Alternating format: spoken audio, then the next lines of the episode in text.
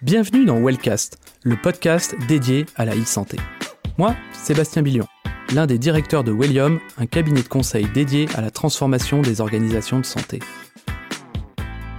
Concrètement, on aide les acteurs de la santé à s'adapter et se réinventer pour suivre et anticiper les différents enjeux économiques, réglementaires, sociétaux et médicaux avec une ambition, élever ensemble le système de santé à la hauteur des enjeux de demain.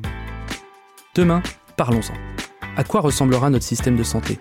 Comment le numérique nous permettra-t-il de mieux coordonner les professionnels de santé, de développer des innovations thérapeutiques et organisationnelles, de lutter contre la fracture sanitaire, de repositionner le citoyen au cœur du système de santé?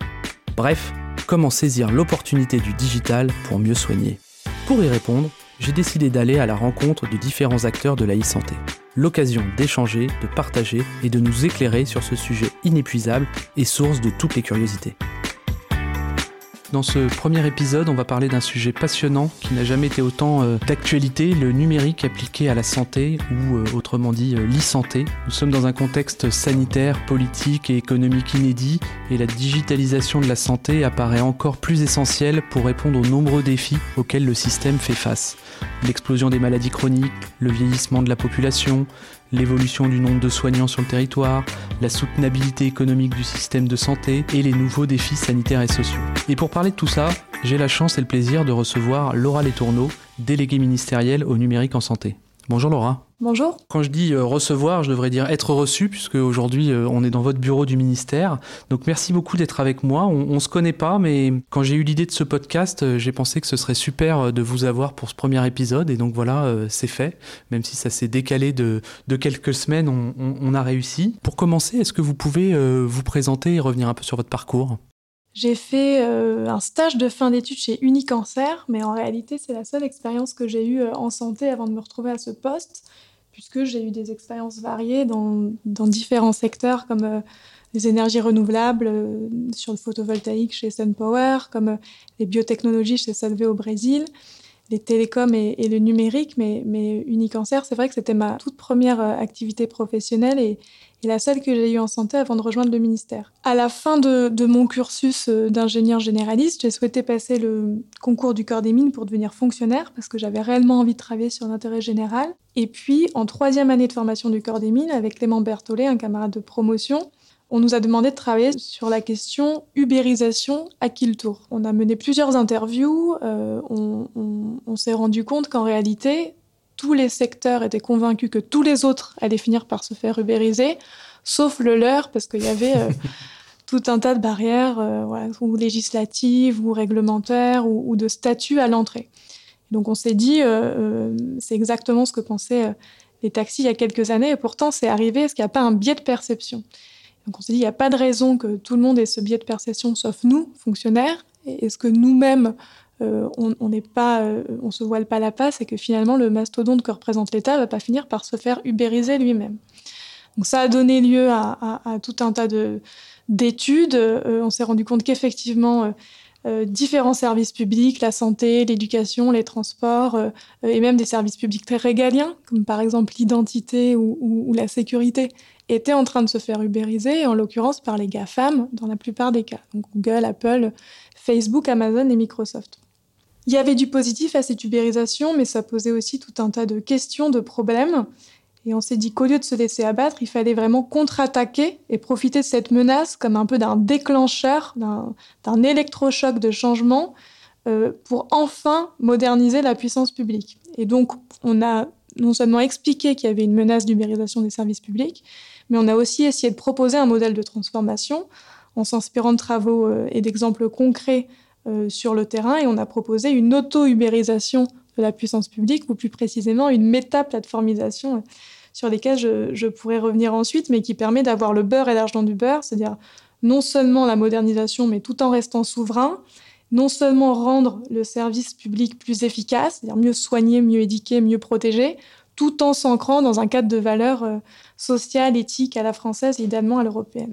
Donc ça, c'est ce qu'on a mis en place euh, en, tant qu'étudiant. Hein. Euh, ça a donné lieu à la publication d'un livre, mais à la base, c'est vrai que c'était un, mémoire de, fin d'études du corps des mines. Et puis ensuite, je me suis retrouvée à l'ARCEP, dans le secteur des télécoms, à travailler sur des sujets numériques relatifs à l'Internet ouvert, la neutralité du net, la qualité de service Internet, la fracture numérique.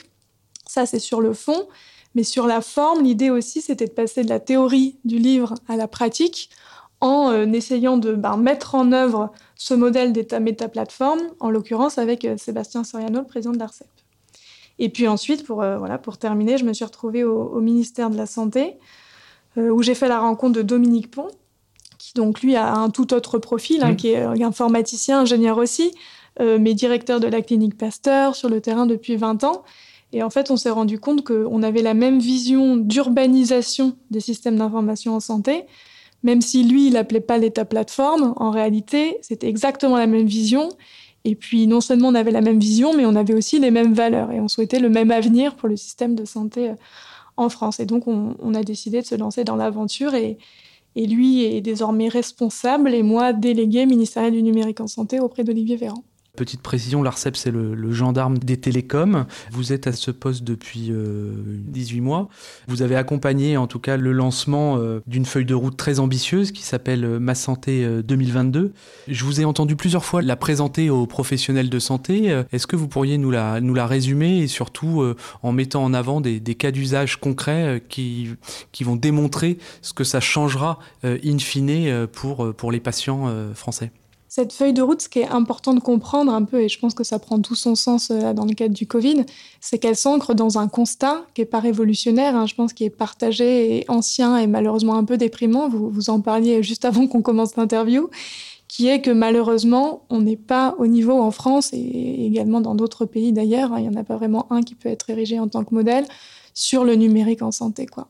Et c'est très malheureux parce que non seulement euh, ça permet pas de rentrer dans ce qu'on appelle et ce qu'on prononce tous en permanence des parcours patients. Mmh. pour faire en sorte qu'il y ait une coordination entre la ville, l'hôpital, le sanitaire et le médico-social, et, et qu'on voit passer les documents médicaux, par exemple le compte-rendu de laboratoire euh, de façon fluide du médecin généraliste à l'hôpital, euh, au centre de rééducation à l'EHPAD. Donc voilà, malheureusement, on n'a pas les outils numériques suffisamment interopérables pour permettre de faire ça et permettre une coordination entre soignants. Et puis par ailleurs, on n'arrête pas de répéter qu'il faut remettre le citoyen au centre du système de santé, faire en sorte qu'il soit acteur de sa santé. Mais en réalité, le dossier médical partagé, c'est un projet qui date de 2004, qui commence enfin à prendre son envol, mais, mais qui, qui, qui, qui a eu beaucoup de mal, ce qui fait qu'aujourd'hui, on n'a pas encore suffisamment nos données à disposition pour être acteur de notre santé. Et on n'a pas encore, encore, si on veut aller plus loin, des services numériques à disposition qui nous permettraient de vraiment pouvoir être acteur de notre santé. Donc ça, c'est le constat. Quand on essaie de remonter aux causes, comme dans tous les problèmes complexes, euh, la responsabilité est partagée. La puissance publique a une responsabilité. Il y a un nombre foisonnant d'acteurs, euh, tant au niveau national que régional, sur les sujets du numérique en santé. Il y a énormément d'agences, d'opérateurs, de directions d'administration centrale, les ARS, les CEPAM, les grades, etc., etc. Et puis il y a tout un tas d'acteurs au niveau local aussi, hein, sur le terrain, quoi, les vrais gens, les hôpitaux, les cliniques, les pharmacies, les médecins de ville, les maisons de santé publiques. Donc il y a énormément de gens à coordonner et puissance publique, là, nous, on n'a pas été capable précédemment de donner un cadre suffisamment clair, une feuille de route et un cap suffisamment clair, ce qui fait que la coordination derrière a été compliquée. Il y a une responsabilité aussi des industriels qui aussi, faute d'avoir un cadre suffisamment clair, respectent pas toujours ce qu'ils devraient respecter, notamment le cadre d'interopérabilité. Et puis à l'inverse, ne focalisent pas toujours suffisamment sur la valeur ajoutée métier pour apporter des vrais services numériques aux patients et aux soignants. Et puis, euh, les professionnels de santé aussi ont certainement une responsabilité, euh, comme tout le monde, aussi du fait d'avoir des outils euh, peu ergonomiques qui, dans la pratique, leur font perdre du temps médical plutôt que d'en gagner.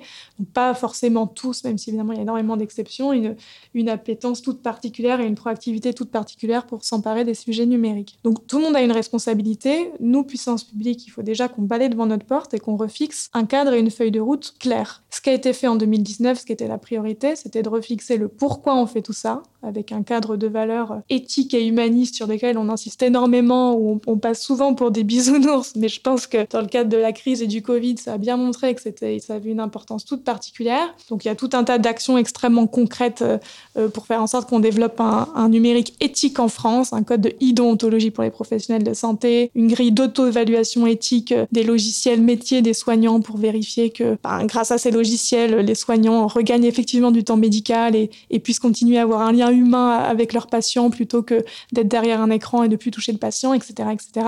Ça, c'est sur le pourquoi fixer un cadre de valeurs qui nous ressemble en France et, et qui soit une espèce de troisième voie entre la Chine et les États-Unis.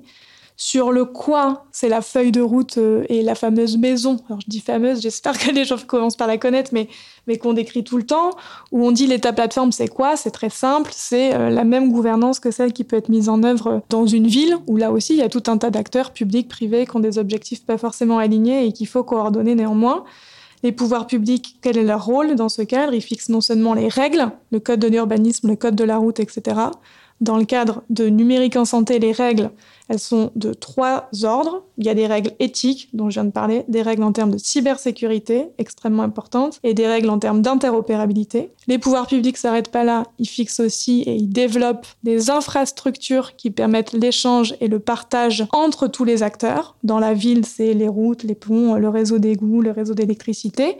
Nos infrastructures à nous, dans le numérique en santé, il y en a cinq. Il y a les messageries sécurisées de santé, l'équivalent des routes dossier médical partagé, un dossier qui vient stocker les informations médicales de synthèse de façon sécurisée, un agenda partagé qui sera une des briques natives notamment de l'espace numérique de santé, la e-prescription et les outils de coordination. Ça, c'est l'équivalent de nos routes, de nos infrastructures, de nos briques communes, de ce qu'on appelle les communs numériques dans le cadre du numérique en santé et de notre maison. Tout ça, c'est des outils qui sont peu ou pas visibles des gens, des soignants ou des citoyens, mais qui sont indispensables. C'est la fameuse plateforme d'État. Si on l'a pas, on construit tout le reste sur du sable. Nous, pouvoir public, mais surtout tout l'écosystème sur le terrain. Les soignants, les industriels, les éditeurs, les startups, les assos de patients qui font des services numériques, etc. Donc il faut que ces briques et cette plateforme, elles soient lisibles, claires, compréhensibles, robustes. Quand on sort de terre, et donc on est dans le cadre des maisons individuelles euh, dans, dans, une ville. Les maisons individuelles, c'est pas l'État qui les fait, c'est tous les acteurs, notamment privés. Les acteurs publics, qui font des HLM de temps en temps quand il n'y a pas de business model et qu'il faut se saisir du sujet. Mais sinon, ils font pas les maisons individuelles. Ils sont là pour vérifier que les maisons, elles respectent le code de l'urbanisme et qu'elles jettent leurs égouts dans le réseau d'égouts. Euh, dans le cadre de la feuille de route et du numérique en santé, c'est pas à nous de faire des maisons individuelles, donc à faire de, de, faire des services numériques à destination des soignants ou des patients, sauf exception. Parfois, il y a besoin d'amorcer quelque chose aussi, quitte à ce qu'ensuite ces services numériques meurent une fois que le privé s'en est saisi. En revanche, on doit urbaniser, c'est-à-dire organiser tous ces services numériques, que ce soit pour les patients, c'est le rôle de l'espace numérique de santé, pour les soignants, c'est le rôle du bouquet de services à destination des professionnels de santé. Ces deux plateformes qui sont en fait des contenants et pas des contenus, hein, qui sont des infrastructures, des coquilles, des magasins d'applications, ils verront le jour en 2022. La feuille de route, elle était calée en gros sur 2019-2022. Et puis la troisième plateforme, c'est une plateforme un peu différente, c'est pas une plateforme de services numériques, c'est une plateforme de données avec la plateforme nationale des données de santé ou Health Data Hub en anglais. Donc ça, c'est la vision qu'on défend. Et puis au-delà de ces règles, ces infrastructures et ces trois plateformes, il y a tout un tas d'actions indispensables d'accompagnement, euh, de soutien financier, de soutien à l'innovation, euh, d'engagement, etc., qui ont été mises en place euh, en 2019. Pour essayer de répondre concrètement à votre question sur qu'est-ce que ça changera pour les soignants ou pour les citoyens d'avoir bah, une maturité plus grande sur des sujets numériques en santé, dans quelques mois, dans quelques années. Typiquement, dans le cadre du Covid, on pourra en reparler ensuite, mais euh, si on avait eu un espace numérique de santé, euh, il, ne se passait pas deux heures là dans les mois qui viennent de s'écouler sans qu'on ait à la fois un énorme enthousiasme et tout un tas d'espoir sur tout ce qui s'était débloqué pendant la crise, mais aussi une grande frustration parce qu'aujourd'hui on est à mi-chemin de la feuille de route. Il y a tout un tas d'objets qui n'existent pas encore, qui existeront dans six mois, un an, un an et demi, euh, mais qu'on n'a pas là aujourd'hui puisqu'on est pile au milieu du guet. Par exemple, l'espace numérique de santé aurait pu permettre d'informer chaque citoyen euh, de façon proactive sur la conduite à tenir au fil de l'eau dans son cas personnalisé à lui, plutôt que d'avoir euh, un peu des grands messages tous les jours à 19h par Jérôme Salomon, mais qui naturellement s'adressent à tout le monde et puis sont pas aussi fréquents que ce qu'on pourrait avoir grâce à des outils numériques.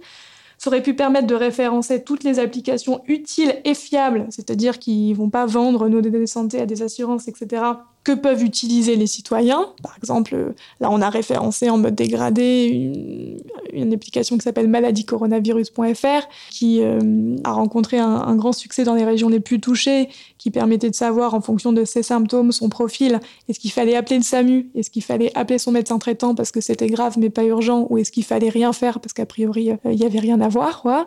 Donc euh, on aurait pu référencer ce type d'application, mais aussi tout un tas d'applications, par exemple de téléconsultation, pour dire voilà, n'allez pas voir votre médecin, utilisez un outil de téléconsultation et voici ceux qui sont référencés et qui sont fiables.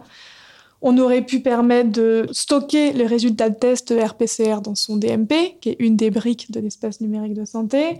On aurait pu, par exemple, envoyer par messagerie sécurisée aux citoyens, puisqu'il y aura aussi une messagerie sécurisée citoyenne dans l'espace numérique de santé, le questionnaire euh, d'enquête sanitaire, là, qui est repris par les médecins traitants ou par les agents habilités de l'assurance maladie pour être capable d'identifier les cas contacts des 14 derniers jours et pouvoir les appeler ça, et leur prescrire des tests, leur conseiller de s'isoler, etc.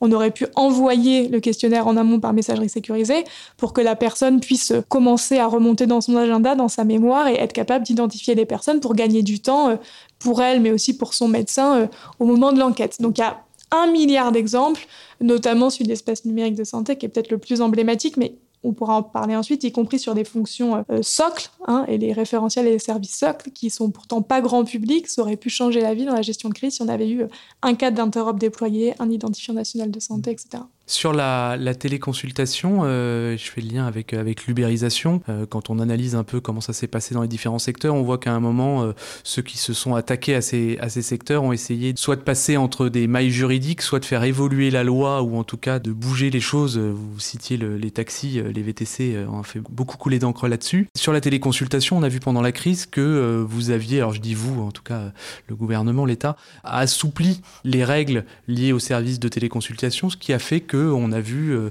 fleurir euh, des services de téléconsultation, et je pense pour la bonne cause, un peu partout, voire même euh, des systèmes d'échange entre professionnels et patients avec des messageries, des WhatsApp et autres, voire des téléphones aussi. Je pense que c'était une bonne chose pendant la crise, mais on est un peu sorti du cadre. Est-ce qu'on va retourner dans le cadre ou est-ce que finalement il y a un juste milieu à trouver entre le tout sécurisé, sécuritaire qui fait que ça freine un peu l'innovation et un usage euh, de bon père de famille. Et vous parliez de code de déontologie ou de e-déontologie. Euh, comment vous voyez les, choses? Ben, Je pense que vous avez parfaitement répondu à la question. Euh, je pense qu'il y a eu des choses extrêmement positives pendant la crise autour de l'acculturation et des usages qui est le plus difficile hein, euh, dans l'accompagnement au changement. Donc c'est extrêmement positif. Il y a tout un tas de professionnels de santé qui pouvaient avoir euh, beaucoup de craintes ou être réticents à l'usage de la téléconsultation et de patients aussi euh, de façon légitime auparavant, qui là aujourd'hui sont convaincus sous réserve qu'il y ait des bons garde-fous. On a peut-être été un peu trop précautionneux auparavant. Là, euh, on est peut-être allé un petit peu trop à d'autres extrémités du, spectre du fait de l'urgence et des besoins immédiats de réponse à la crise sanitaire. Euh, là, tout l'enjeu, et, et, tout le ministère y travaille avec l'assurance maladie, c'est de trouver un juste milieu pour se dire, toujours dans la même logique d'État plateforme, comment l'État se porte garant de la sécurité, de euh, l'interopérabilité, de l'éthique de ces outils et comment est-ce que du coup bah, on référence ceux qui nous paraissent suffisamment fiables dans l'espace numérique de santé et dans le bouquet de services pour les professionnels pour qu'ils puissent s'en saisir. Alors nous on a constaté euh, chez nos clients, les établissements de santé, qu'il y a eu, euh, grâce à cette crise entre guillemets, des barrières qui sont tombées dans le fonctionnement et qui fait que des clients nous ont dit, bah nous on a réussi à lancer un projet de téléconsultation en 10 jours alors que ça faisait un an qu'on était dessus et on n'arrivait pas. Donc je pense que pour vous, sur la conduite de la feuille de route, c'est un accélérateur. La question derrière, c'est est-ce qu'on va continuer à accélérer ou est-ce que les gens vont être un peu fatigués et du coup ils vont vouloir euh, mettre un peu le pied sur le frein? Alors que vous, vous alliez avoir envie de profiter de cet élan pour accélérer. Comment vous voyez la, suite dans les mois à venir sur la feuille de route? Je pense qu'on est tous sortis euh, un peu groggy là, de cette crise, un peu, on a, on a tous pas dormi euh, depuis quatre mois, etc., que ce soit en interne ou en externe. Néanmoins, le, troisième conseil du numérique en santé s'est tenu jeudi dernier. Il y a eu une intervention euh, euh, introductive par le ministre qui a rappelé l'énorme soutien euh, à la feuille de route. Et si la crise a démontré quelque chose, c'est l'importance d'accélérer encore davantage ce virage numérique. Et c'est quelque chose qui sera notamment rendu possible dans le cadre du Ségur. Donc, malgré cette fatigue qu'on a à peu près tous et malgré cette ambiance, c'est indispensable qu'on fasse un retour d'expérience de la crise et surtout qu'on se replonge dans l'avenir très rapidement et qu'on accélère encore davantage collectivement, nous en interne, mais aussi les éditeurs de logiciels, les établissements de santé, les professionnels de santé, le virage numérique pour mieux prévoir les autres crises, que ce soit une deuxième vague du Covid ou euh, des crises écologiques ou, euh, d'autres natures, des crises épidémiques euh, ou écologiques au sens large. Peut-être là sur le retour d'expérience que vous faites sur l'accélération de projets qui auraient pris trois ans en temps normal, qui ont pris deux semaines, nous, en interne dans la puissance publique, ça a été assez phénoménal. Il y a une quinzaine de projets, là, certains connus, d'autres pas du tout connus, qui ont été portés dans le cadre du Covid. Euh, il y a eu un projet pour, euh, par exemple, connaître le nombre de lits en réanimation euh, disponibles et pouvoir faire des transferts de patients. Donc, autant vous dire que c'était extrêmement important, extrêmement critique, qui a été mis sur pied et développé en 10 jours. Un autre projet qui s'appelle map8.fr, ma pharmacie à usage interne, qui permet de connaître le stock de médicaments critiques dans la prise en charge des patients Covid disponibles dans chaque établissement pour pouvoir faire là aussi des transferts si nécessaire et de la solidarité inter-établissement, inter-région. Euh, il y a eu euh, un projet qui s'appelle Mes conseils Covid et qui a été euh, porté avec des associations de patients, des médecins, des chercheurs, Santé publique France, etc., pour prodiger des conseils personnalisés à chaque citoyen en fonction de sa situation, ses symptômes, la zone où il habite, est-ce que c'est vert, orange, rouge, etc. Euh, il y a eu euh, une cartographie de tous les laboratoires qui font des tests RT-PCR euh, sur santé.fr qui a permis aux patients eux-mêmes qui avaient une prescription de savoir où aller se faire tester parce que les laboratoires font pas tous des RT-PCR et aux médecins de mieux flécher leurs patients vers les laboratoires qui en font. Il y a eu 600 000 vues là, en, une semaine sur la plateforme. et puis peut-être un projet emblématique de, ce que vous disiez sur l'accélération phénoménale des projets, notamment numériques, euh, en temps de crise, que ce soit par les, portés par les industriels, les acteurs publics locaux ou les acteurs publics nationaux. C'est le projet euh, CIDEP, le système d'information de dépistage. Ça, c'est un projet colossal. Enfin, c'est pas, désolé, mais c'est pas une petite application comme ça. C'est un énorme système d'information qui est interopérable avec les 5000 laboratoires de France qui font de la RT-PCR et qui vient collecter tous les résultats de tests et c'est absolument indispensable non seulement pour lancer une enquête sanitaire, c'est-à-dire dès lors qu'un patient a été diagnostiqué positif, il se fait appeler par son médecin ou par euh, des enquêteurs habilités de l'assurance maladie pour pouvoir rompre les chaînes de contamination. Donc si on n'avait pas ce système d'information, on ne déconfinait pas. C'est aussi simple que ça. Et deuxièmement, indispensable pour le suivi épidémiologique. Aujourd'hui, tous les chiffres de taux d'incidence, de taux de positivité, de taux d'immunité de la population, ils sont issus de CIDEP et ils sont remontés de façon automatique et temps réel par les laboratoires. Un tel projet, un tel système d'information porté par la puissance publique, malheureusement, dans 90% des cas, ça coûte 200 millions d'euros, ça dure au moins trois ans et ça foire à la fin. Là, on l'a porté trois semaines euh, avec 10 millions d'euros. Alors, c'est 10 millions d'euros, mais autant vous dire que par rapport à tout ce qui est financé dans le cadre du projet, on en reparlera, mais le projet CIDEP, mais aussi les évolutions de tous les logiciels de tous les laboratoires de France, on est loin en tout cas des 200 millions d'euros, et qui aujourd'hui regroupe la quasi-exhaustivité, 99% de tous les tests RT-PCR de France. Et donc ce projet-là, il a été porté en un mois grâce à une mobilisation exceptionnelle de tous les acteurs en interne. Il y a eu un alignement de planète colossal entre toutes les parties prenantes en interne, tous les laboratoires, tous leurs éditeurs et l'APHP, qui est la maîtrise d'œuvre du système d'information. Donc en interne comme en externe, on s'est rendu compte que dans des situations d'urgence toutes particulières, quand il y avait un sens qui était là, quoi, c'était même pas pour des raisons professionnelles là qu'on travaillait sur le projet, c'était en tant que Français, que citoyen, quoi. Que ce soit nous et les industriels d'ailleurs, avec une deadline très claire au 11 mai où, on reconfinait tous si le système d'information n'était pas prêt, quoi. Donc on est capable de le faire. Et ça, euh, ça doit nous pousser à, tirer les leçons et à se dire pourquoi ça a fonctionné, quel levier on a activé qui a fait que ça a été aussi rapide, quoi. Et, de reproduire dans des temps qui sont pas des temps de crise. Oui, parce que vous, c'est vrai que dans la santé comme dans d'autres grands secteurs, ces grands projets, euh, ils prennent beaucoup de temps. Entre-temps, on a de nouvelles idées et finalement, ils, aboutissent jamais. Du coup, je reviens euh, sur le sujet du dossier médical partagé parce que c'est très concret euh, pour tout le monde. Il y a une histoire de poulet l'œuf. Il faut qu'il y ait un certain nombre de gens qui aient des, voire tout le monde qui ait un, un dossier créé pour que ça ait une vraie valeur. Mais pour motiver les gens à créer leur dossier, il faut aussi qu'il y ait un vrai intérêt à créer ce dossier. Aujourd'hui, on doit être à un peu plus de 9 millions, je pense, de, dossiers créés. je ne sais pas quel est l'usage là-dessus. Qu'est-ce qu'il faudrait faire? Parce que tout n'est pas chez vous. Hein. Qu'est-ce qu'il faudrait faire pour accélérer et convaincre tout le monde, à la fois euh, patient de créer son dossier et aussi euh, professionnel de santé, euh, d'alimenter le, dossier? C'est très lié à ce que je racontais avant sur CIDEP et qu'est-ce qui fait que dans le cadre de CIDEP, ça a fonctionné. Sur le dossier médical partagé, il y avait un, sujet en plus qui était pour nous un sujet de, roadmap et de stratégie. Ce qu'on ce a tenu à faire avec Dominique, avec l'assurance maladie, c'est repositionner le dossier médical partagé pas en un progiciel obèse qui rend tous les services à la fois sur la vaccination, les médicaments, euh, l'intelligence artificielle, etc parce que c'est trop compliqué, c'est pas le rôle de l'État. Un peu d'agilité. Voilà, mais on a, on a, dans la logique d'État plateforme, le DMP c'est un service socle, socle, c'est pas un service à valeur ajoutée métier, c'est un service socle qui doit être ouvert en API, donc avec des connecteurs sur son écosystème, et qui doit se contenter, entre guillemets, mais c'est déjà très compliqué, d'être un serveur sécurisé d'informations médicales de synthèse accessible aux hôpitaux, aux professionnels de santé de façon ergonomique et fluide pour que eux derrière utilisent ces informations et branchent, s'ils le souhaitent, des services numériques à valeur ajoutée à partir de ces informations stockées en un seul point pour qu'on n'ait pas à développer des connecteurs en étoile avec tous les éditeurs, tous les médecins de ville, tous les établissements, etc. Donc il y a non seulement un repositionnement stratégique du DMP qui a été opéré. Comment on fait ensuite pour vraiment développer l'usage, que ce soit du côté des médecins ou des patients?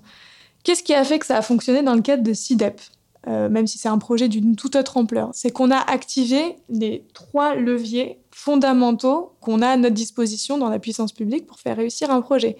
C'est quoi les trois leviers? C'est le levier politique. Il y a eu un portage du ministre qui a été immense dans CIDEP, il a écrit à tous les laboratoires, il les a relancés tous les deux jours, etc. C'est le levier législatif, inscrire clairement dans la loi pour qu'il n'y ait aucune ambiguïté le fait que l'alimentation est obligatoire par les laboratoires. C'est ce qui a été fait dans le cadre de CIDEP. Ça doit être la même chose dans le cadre du DMP. Ça doit être une obligation législative sans ambiguïté. Troisième levier, qui est le levier le plus important, utiliser le levier financier pour faire en sorte qu'il y ait une alimentation. Dans le cadre de CIDEP, il y a à la fois le volet carotte et le volet entre guillemets bâton qui a été activé. Le volet carotte parce que les laboratoires se sont vus attribuer un forfait de remplissage de CIDEP parce que c'était un petit peu de temps supplémentaire pour euh, remplir des informations qu'ils n'avaient pas euh, naturellement, comme la date d'apparition des premiers symptômes, par exemple. Donc en plus du forfait de remboursement de test, il y avait un forfait remplissage en plus.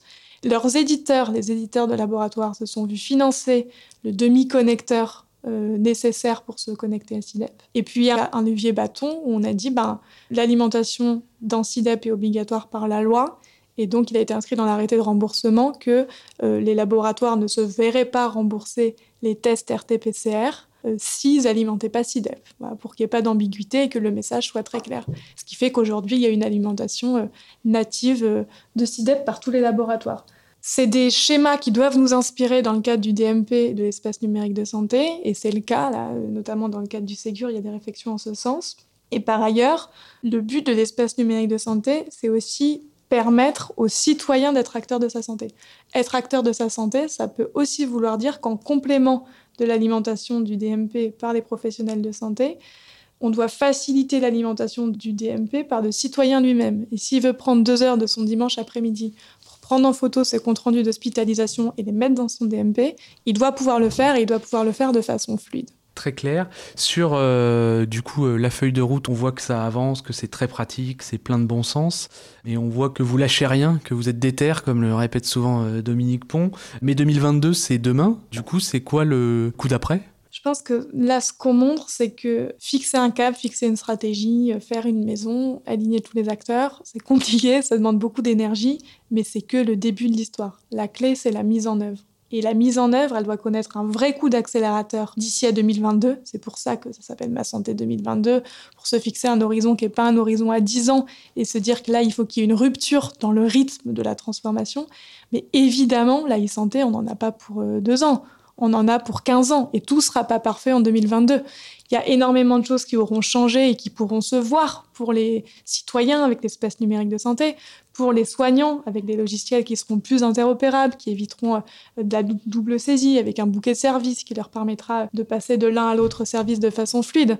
Mais il y a aussi tout un tas de sujets là qu'on est en train de porter assez ingrats des référentiels et des services SOC qui sont des projets d'infrastructure qui durent longtemps, mais qu'il faut qu'on se farcisse, même si c'est pas grâce à ça que le ministre y passera euh, euh, au JT sur France 2, qu'il faut qu'on se farcisse pour que dans 3 ans, 4 ans, 5 ans, 10 ans, on puisse enfin se dire putain, on un identifiant national de santé. Aujourd'hui, c'est tout bête, l'identifiant national de santé, on n'y pense pas, mais aujourd'hui, on a quatre bases principales qui nous permettent de suivre les patients Covid, par exemple. Une base qui permet de suivre les décès Covid, une autre qui permet de suivre les hospitalisés Covid, une autre qui permet de suivre les personnes atteintes en EHPAD et une autre qui permet de suivre les résultats de tests, CIDEP.